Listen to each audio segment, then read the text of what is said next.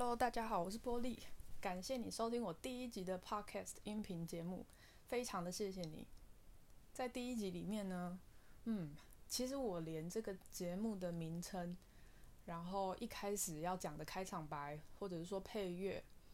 内容等等，全部都没有想好，所以这一集 应该会是一个无剪辑的这个真诚完整版这样子。非常谢谢你愿意收听这么阳春的一个 录音节目，我想你一定是认识我的好朋友，我在这边非常谢谢你的支持。那这一集其实，其实呃，我我觉得可以来聊一聊，说为什么要来做分享这件事情。其实我大学的时候就很喜欢写部落格。最早当然就是无名小站嘛，这个是时代的眼泪。如果你知道无名小站的话，你的年纪可能就跟我差不多。然后后来我用这个 Blogspot 去写，那这个网网站其实到现在还走得到哦，所以我有时候之前回去看了一下，当时到底都在写什么，也觉得非常的有趣。那个时候会写一些电影啊，或者是音乐的一些想法，那几乎什么都能写。对于一些人际关系啊，或者感情，其实都很很直接的去写出我我自己心里面的一些东西。所以十几年之后，我再回头去看当时写的部落格，其实反而很很佩服当时的自己，因为当时的我去写出那些东西的时候，是非常单纯的想要去记录自己的生活。那现在现在要来写的话，我觉得可能再也没有办法那么单纯了啦，因为你要考量的很多很多事情嘛。但是这还是给我一个启发，就是说，嗯，这几年的生活其实都过得很忙碌，包含之前在科技公司啊，虽然常常出国，也去过很多地方，认识很多很有趣的人事物，可是那个时候都只是用 Facebook 去做一些比较基本的记录而已。那其实比较深入的东西，我现在留的东西也也不多，想到也觉得很可惜。那或者是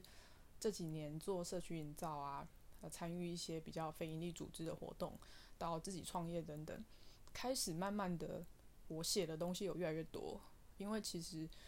这些非营利的工作可以触动到我内心的那种程度是很高的，所以很多时候我就会忍不住把它写在脸书里面。但是写在脸书里面也有一个坏处，就是你一年只能见到它一次，就动态回顾的时候你可以看到一次嘛。有的时候我看到好几年前的动态回顾，想说哇塞，这我写的嘛，也太也太厉害了吧，这也太感人吧，就自己还会看自己的东西很陶醉这样。可是，一年才才唤起这个回忆一次而已，这样，他在搜寻上其实是是很不方便的。那我就觉得说，是不是可以做一个网站，属于自己的网站，来把这些我想要分享的人事物，通通都可以放进去。那我想要搜寻的时候，也可以很简单就搜寻到，这个是一开始的想法。所以从去年底的时候，我就做了自己的网站。那把这几年有一些新闻报道啊，一些我做讲课的记录啊，我上过的课程啊，我都把它整理进去。那一方面是可以做自己的一个回顾、做分享、做搜寻。那也会希望说，诶，之后在呃，也许讲课啊，或者是自己讲师的这方面，也可以有一个资料库，有一些未来合作的机会等等。所以就这样做好自己的网站，那也开始在嗯、自己的粉丝专业上面去写文。我最近已经连续写了好像两个礼拜左右，就希望自己每一天都可以去写一些东西，因为我发现说，嗯，其实要要把一天的时间来做。分别的话，其实最主要就可以分成两种，一个就是你吸收的时间，一个就是你产出东西的时间。但如果仔细去观察的话，我们一整天几乎都在吸收东西，就是别人告诉你的，你看 YouTube 看影片，然后你看 Facebook 上面别人的文章，你看 IG 你看的书，你看的报告，别人的 email 等等，基本上我们都是在吸收别人提供给我们的资讯。可是，一天里面你真正去创造一些东西的时间又有多少呢？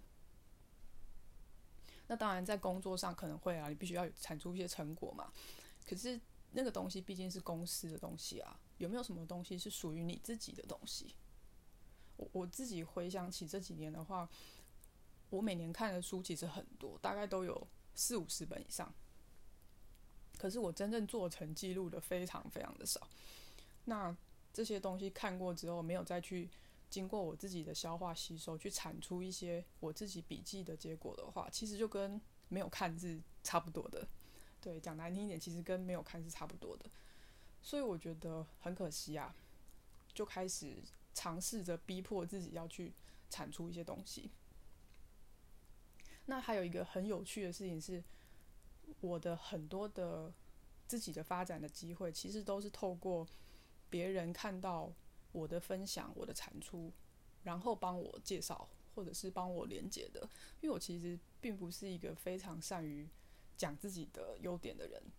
那虽然很多人都不相信，但我其实是一个内向的人。这个我还是要讲一下，以后有很多机会可以跟大家聊了。我都其实本质上是内向的人，所以很多时候我并不知道怎么样去讲自己的优点。这件事情对我来说是很奇怪的。包含我现在录了这个节目，我录之前也是觉得说我声音那么难听，这真的会有人听吗？但我觉得应该会啦，因为大家我的朋友很多都是好人嘛。我虽然现在没有什么粉丝，但我还有朋友啊，所以再次感谢你们 愿意收听。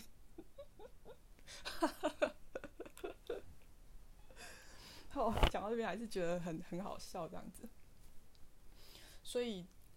呃，虽然我对自己并不是那么的有信心的一个人，可是真的很多的机会是别人主动连接的，包含说我一开始做讲师的工作，其实也是很多老师跟前辈愿意给我学习的机会，然后愿意让我去上台去授课等等，然后开启了我很多去。讲课分享的机会，包含说，嗯、我写的东西，虽然说还不是一个非常完整，或者是说非常好的状态，可是也有很多前辈看到我写的东西，觉得说，诶，它是一个，诶，对他们来说能够结合一起去运作的一些专案，所以我有被，我也有因为这样子去拿到了一些专案合作的机会，所以其实对我来说很不可思议啊。很多的这些合作都是透过看到我的产出、看到我的成果而过来的。那我想想，这也很合理啦。因为如果所有的东西都是在你的脑袋里，你也没有把它产出来的话，那那那谁知道你有这些东西，或者是你有这样的才华，或者说你有这样的天分，根本就不会有人知道。所以最终还是应该要把它产出。那产出的形式，我觉得都是可以的。我自己是比较喜欢写文字。对，所以你可以写文字，或者说很很多 YouTuber 也是做影片嘛。那这几年在台湾做 Podcast、做音频也开始慢慢的有很多人在做，就声音的模式也开始有一些人的投入。